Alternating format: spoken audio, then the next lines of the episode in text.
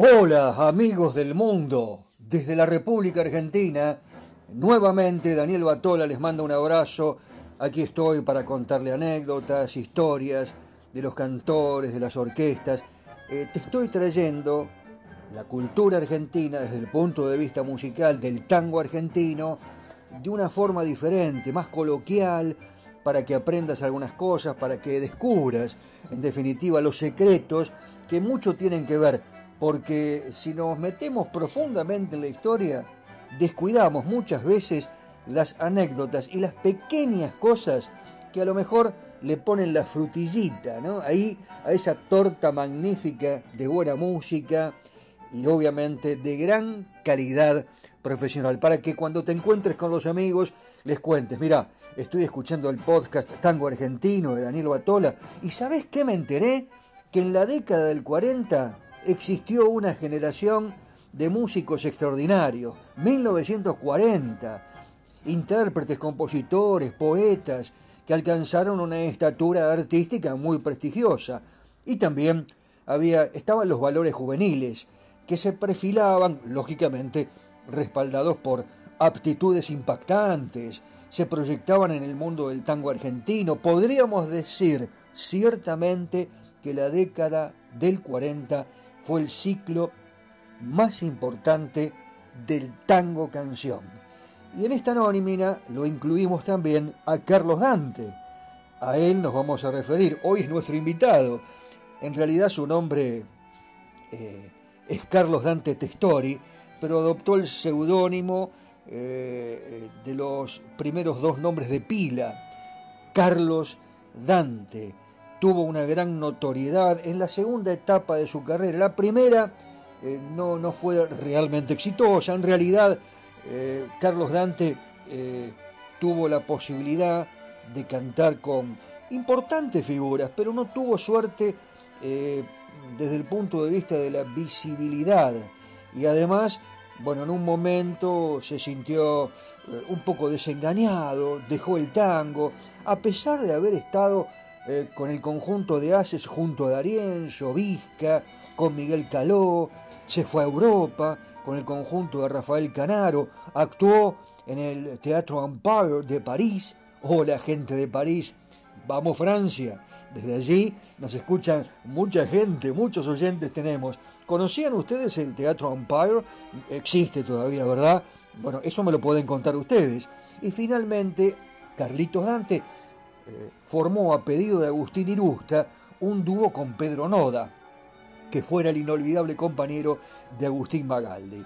Como les decía, muy desengañado, los éxitos artísticos eh, lo acompañaban, pero la gente lo iba a ver, lo aplaudía, eh, era destacado en algunos ámbitos, pero ¿saben lo que pasaba? No ganaba dinero y cansado de bregar, decepcionado con las dificultades para desarrollar sus actividades artísticas, abandonó la música, chao, no, no, no canto más, y empezó a trabajar en una oficina pública, en Yacimientos Petrolíferos Fiscales, IPF, la empresa petrolera de la Argentina, y estuvo allí trabajando durante 17 años. Pero vieron que a veces dicen el tren del éxito pasa una vez sola en la vida. Si no lo, si no lo tomás, lo perdés. Mentira, esto no es así. Carlos Dante tuvo una segunda oportunidad. La orquesta de Alfredo de Angelis, con sus cantores Florial Ruiz y Julio Martel, era una de las más populares del momento. Imprevistamente, el Tata Florial Ruiz se va de la orquesta para actuar con la de Aníbal Troilo. Lo tenía que reemplazar a Francisco Fiorentino. Alfredo de Ángeles no se explica por qué. Resignado, empieza a buscar un nuevo cantor. Lo llama al representante, a Rodi, y le dice, ayúdame, vamos a buscar un cantor.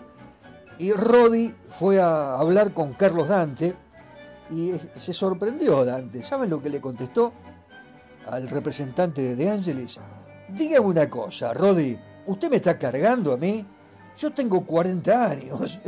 Con 40 años ya estoy grande. En aquella época tener 40 años era como tener 80 de ahora o 90. En realidad estaba un poco resentido Carlos Dante con el ambiente artístico. Insistió, Rodi, De Angelis lo convencieron para actuar tres meses al menos. el resultado final, Carlos Dante estuvo en la orquesta 14 años y fue uno de los éxitos más grandes de la década del 40. Eh, le dijo Alfredo de Angelis antes de incorporarlo a su orquesta, cánteme un tema. Le cantó Medallita de Oro y con eso bastó. Carlos Dante debutó el 1 de octubre de 1944 en el Café Marzotto. Estaba en la avenida que nunca duerme, en la avenida Corrientes. Y allí nace el exitosísimo dúo Carlos Dante, Julio Martel. Pero con este tango lo terminó de impactar a Alfredo de Angelis. ¿Qué les parece si nos metemos en el túnel del tiempo como si estuviéramos allí escuchándolos? A ver, cante Dante, le dijo de Angelis. Medallita de la suerte. La letra es de Mario Batistela, la música de José Razano y Carlos Gardel. ¿Lo ubican a Carlos Gardel? Más o menos, ¿no? ¡Qué tema bárbaro! Medallita de la suerte. Se lo cantó Dante de Ángeles e inmediatamente lo incorporó a su orquesta. Adelante, Carlos, lo escuchamos. Carlitos Dante.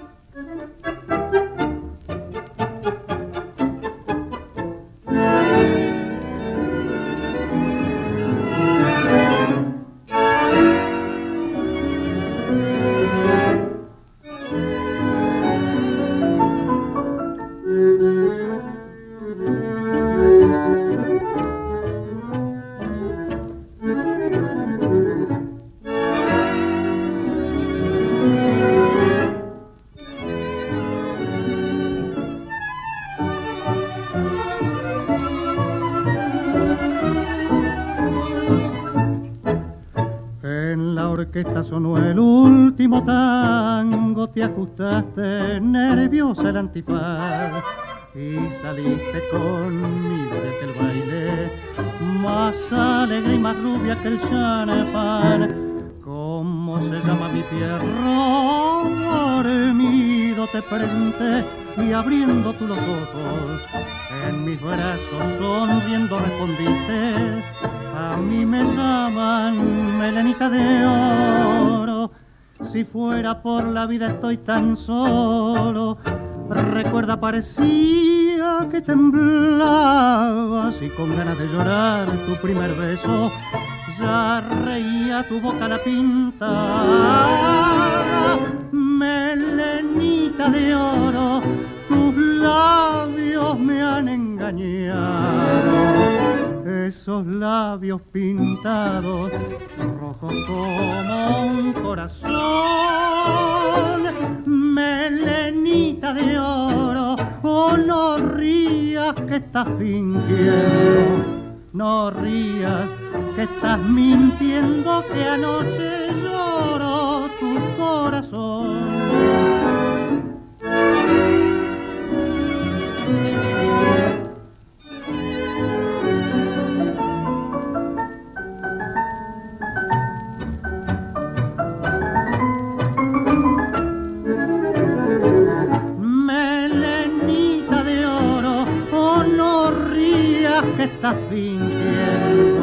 No rías, estás mintiendo, anoche. Como para no quedar impactado, Alfredo de Ángelis, una interpretación fina, magistral, eh, realmente con una capacidad, una voz incomparable, natural, personal, inimitable. Les voy a contar una historia. Eh, una noche en París, después de actuar en el local El Garrón de Montmartre, como cantante de la orquesta de Manuel Pizarro, a Carlos Dante se le acercó una persona y le dice lo siguiente, lo escuché con mucha atención. Usted es un excelente cantor de tangos y no cambie nunca su manera de cantar. Al tango hay que decirlo, no hay que gritarlo. ¿Saben quién era esa persona que se le acercó a Carlos Dante y que lo elogió de esta manera? Tita Ruffo, un gran barítono italiano. Eh, realmente son historias y anécdotas que no podemos dejar de mencionar. El lunes primero de abril de 1946, a las 8 de la noche, Alfredo de Ángeles y sus cantores Carlos Dante y Julio Martel abren el que sería el ultra famoso programa de radio Glostora Tango Club, un espacio de 15 minutos en el cual el fijador del gran mundo, al alcance de todo el mundo, presentaba a su astro exclusivo para la radiofonía argentina, Carlitos Dante. Pero esta, esta es otra historia, la del Glostora Tango Club, un programa emblemático de la radio en la República Argentina. Otra historia, ¿verdad? Porque Alfredo de Ángeles, con sus cantores, fueron un auténtico fenómeno social. Un fenómeno es este podcast que realmente me está dando unas satisfacciones fantásticas porque recibo mensajes, saludos y también propuestas. Eh, les recuerdo que me pueden mandar un WhatsApp 11 44 12 50 72. Entiéndase bien, gracias a ustedes es que eh, con estos intérpretes y las historias que habitualmente contamos, cada vez se van agrandando más, ¿no? Los grupos de oyentes que afortunadamente van conociendo un poco más de la cultura de Buenos Aires, de Argentina, de nuestra música, del tango argentino. Les mando un abrazo muy grande, efusivo, con cariño, con mucho placer y los espero en la próxima historia. ¡Chao!